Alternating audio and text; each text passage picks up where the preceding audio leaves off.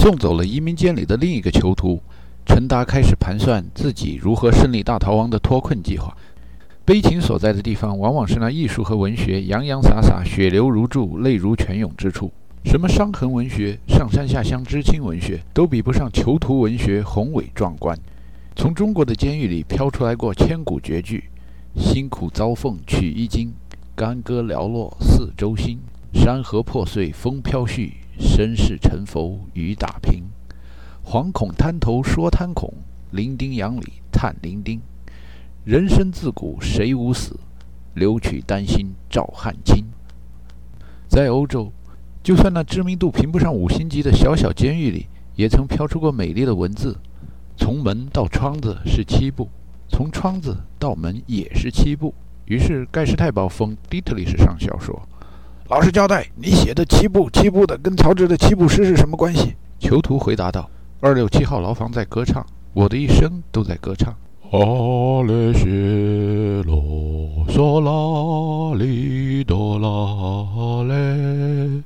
大尼摩萨斯归尼西诺尼，哦那耶特萨那哦伊塔哦尼，那勒罗奇勒措那勒达，那勒罗尼。嘞尼奇那嘞伊，他给摩托得发一切的，Du problema je komalaci lekini se stale le dete bokeku。描写监狱的电影的旁白这样说：“那天大家都不知道 Andy 为什么要跑到典狱长的办公室里，忘情地放意大利歌剧的唱片，还开大了高音喇叭。监狱里绝大多数人没读过什么书，我们也听不懂歌里边唱的是什么，可是我们都成了歌剧迷。监狱有各种各样的，在一个国家、州、省、地、市、县建立的监狱，被称为是国家机器的一部分。中国的统编教材里，把它归为一个阶级压迫另一个阶级的工具之一种。另一种规模更大的监狱是一个民族囚禁另一个民族，或把他们流放，比如巴比伦人流放以色列人，欧美殖民者抓捕非洲奴隶，德国纳粹洗劫欧洲各国的犹太人，然后把他们送进集中营。这样的例子想来真是举不胜举。西方的宗教、政治、历史、文学都受其影响的圣经，前半部分旧约全书，绝大部分的篇幅都是在描述着一个摩西领着被压迫的以色列囚徒出埃及的故事。由于《可兰经》和《圣经》前半部分讲的大多数是相同的故事，所以《出埃及记》在《可兰经》里也有描述。随着科学的发展，人类的进步，监狱规模可以造得越来越大，于是好几个国家可以联合在一起压迫另外好几个国家，好几个民族可以联合在一起压迫另外好几个民族。塔拉，移民监落成了，可以开始剪彩开工使用了。今天的移民监究竟是谁压迫谁的工具呢？谁是压迫者，谁又是受压迫者？这个监狱是怎么形成的呢？第二次世界大战进入最后阶段，苏联红军步步逼近德意志帝国边境。一九四四年十一月八日凌晨，五个人飞越前线阵地，进入德国占领区波兰。预定的降落目标是靠近德国边境的威斯基德山脚。五个人中只有两个人知道这次行动计划的秘密。这次行动计划的秘密是：重庆有座山，山上有座庙，庙里有个老和尚，老和尚给小和尚讲故事。讲的故事是：从前有座山，山上有座庙，庙里有个老和尚，老和尚给小和尚讲故事。讲的故事是：第一次世界大战进入最后阶段，同盟国和协约国不分胜负，僵持不下。突然，许多士兵听见战场上有人喊了一嗓子：“社员同志们，收工了！”于是，许多士兵开始开拔回家。另外，许多士兵，包括 Adolf Hitler 中士以及某些不认输的德国士兵们，不断地对别的士兵说。这是场外观众吹的哨子，比赛没有结束，没有结束。混乱中，又有人喊了一嗓子：“社员同志们，开会了！”于是，一大帮外交官来到法国这个叫 versai 的地方，开他们的社员大会，签订了他们的凡尔赛协定。这以后，第一次世界大战才真的结束。问号？问号？惊叹号！凡尔赛协定中绝大多数的条文跟移民间的形成没有什么关系，但是计算战争损失的条款却相当有趣。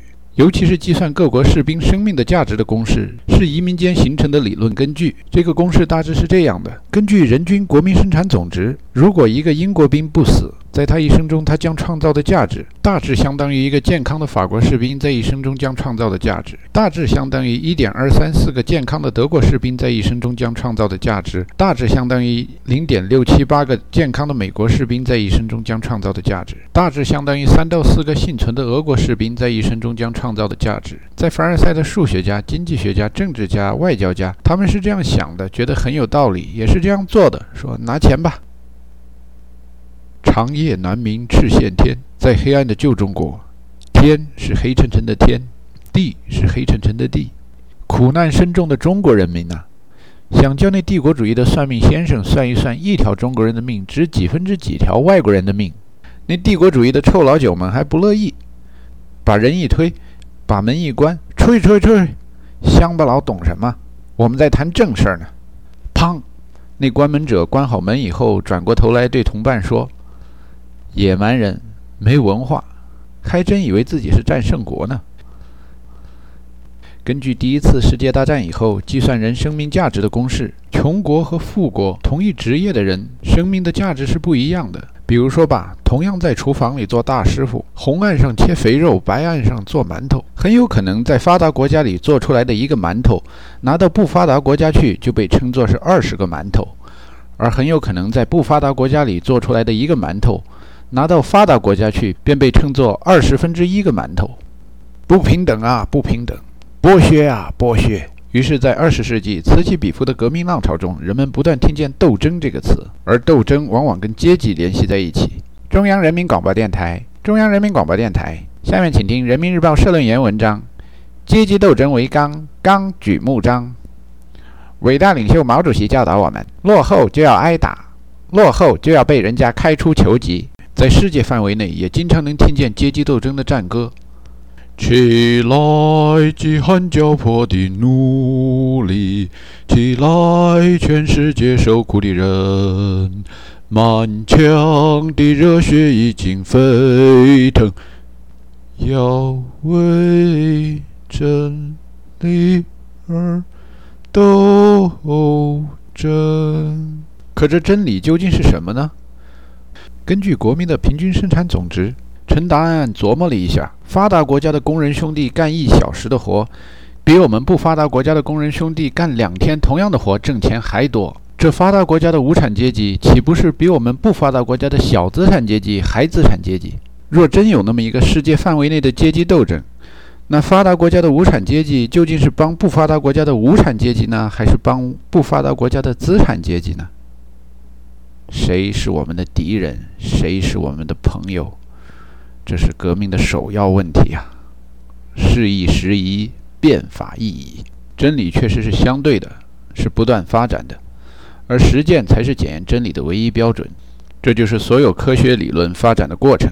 看来，更有效和实际的追求平等和反剥削的办法是跨过移民间的这堵墙。指望发达国家的工人阶级给资本家掘墓是指望不上了。但是跨过这堵墙以后，做的馒头，别人不仔细看，也就以为是一个馒头顶二十个馒头的那种高尚馒头了。自从陈达留学美国和移民加拿大以后，绝大多数时间日常生活中做的馒头都被人们误认为是高尚馒头。可是每当跨边境过海关的时候，那边防哨卡的士兵同志们总是要盘查清楚，无论他学历多高，技术职称什么样，也无论在厨房里摸爬滚打了多少年的手艺，只要一看见他手里拿着中国护照。就是不让他轻易越过移民间的墙，到发达国家去做馒头。在飞机上跟亚非拉发展中国家来的乘客聊聊天儿，大家同唱一首歌，那就是谭咏麟的那首《迟来的春天》。面对的方法多么渺茫，更加上这道墙，埋葬我总有一情难再开放。怪不得发展中国家朋友提倡南南合作。改善南北关系，改善东西关系，这移民间的墙就存在在南北和东西之间。从这些穷哥们儿国家来的移民们凑在一起合计合计，发觉美国的边境是最难过的，其次是英国的边境。这不，一帮厨房的大师傅要到瑞典去出差，公司给买了大英帝国航空公司的机票。那拿着卢森堡、比利时护照的小伙子蹭蹭就过去了，那拿了加拿大护照的亚洲人和东欧人也就嘎哒哒、嘎哒哒的过去了。拿着中国护照的陈达和拿着俄国护照的 Alex Wolnof 被拦了下来。陈达不明白，为什么这些资本主义国家的服务人员平常号称信奉“顾客总是对的，顾客就是上帝”，可是只要一提到移民问题，马上像触及到了原则问题。一脸正气，露出了护法金刚的法律威严，要在文革里很有可能跟他们的配偶划清界限。为了让他们轻松活泼一点，陈达说：“你们不都是加拿大人吗？何必把英国的国门看得那么紧呢？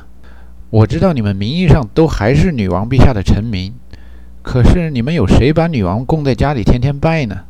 如果你们害怕我跟这位俄国同志是恐怖主义者的话。”我们申请加拿大永久居住权的时候，你们不已经查过我们的历史背景一次了吗？给女王她老人家打个小报告不就结了？这严肃的大英帝国航空公司的加拿大雇员，不仅是法律学得好，而且还是中央精神吃得透的那一种。他语重心长地解释道：“你瞧瞧这个名单上的国家，据统计数字说，这些国家因为生产力比较高，所以这些国家的公民如果到了发达国家，概率上说，他们不至于赖在那些所到的国家，所以持这些国家护照的公民是可以免签证进入英国的，或者到英国办理落地签证。中国和俄国不在这个名单上，所以我不能把你们放进英国。可是我们不要去英国，我们只是飞过你们的希斯罗国际机场，我们都不出去。我们是要去瑞典，预定的降落目标是靠近斯德哥尔摩的阿兰达国际机场。我们只不过是到瑞典去做几个馒头，不编几天程序，溜达溜达就回来，不然也没事干呢，在那儿，谁都不认识。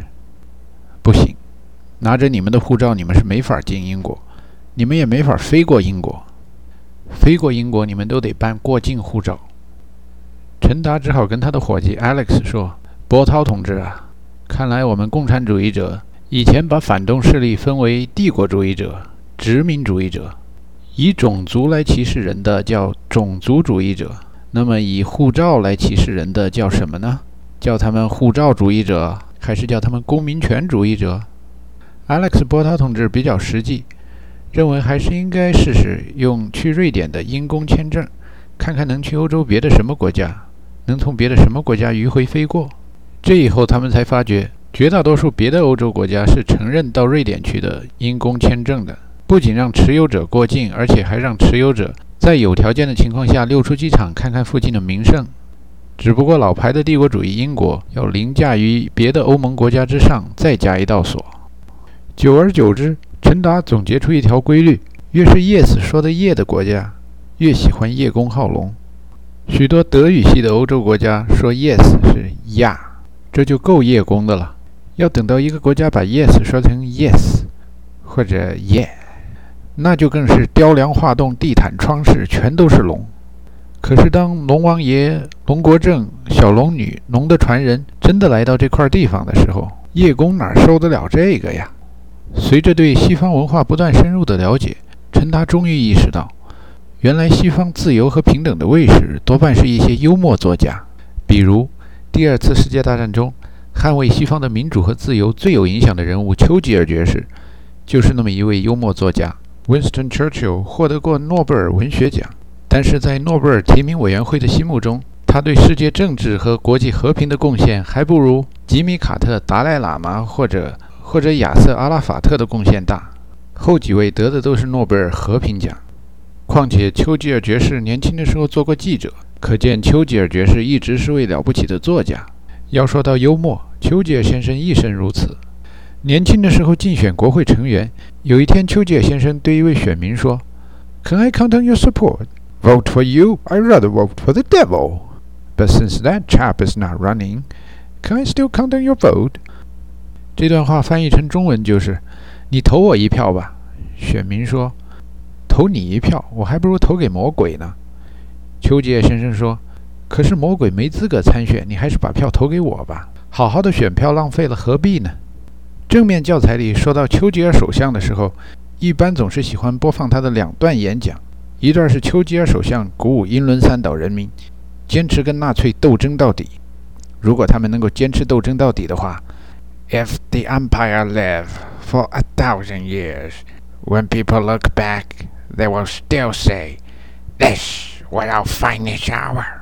另一段是他分析冷战开始的演讲，An iron curtain has descended across the continent. 可是老邱不仅善于正式场合的演讲，日常生活中的俏皮话也是随手拈来。有一个女人对丘吉尔开玩笑说。Winston, if I were your wife, I'd put poison in your drink.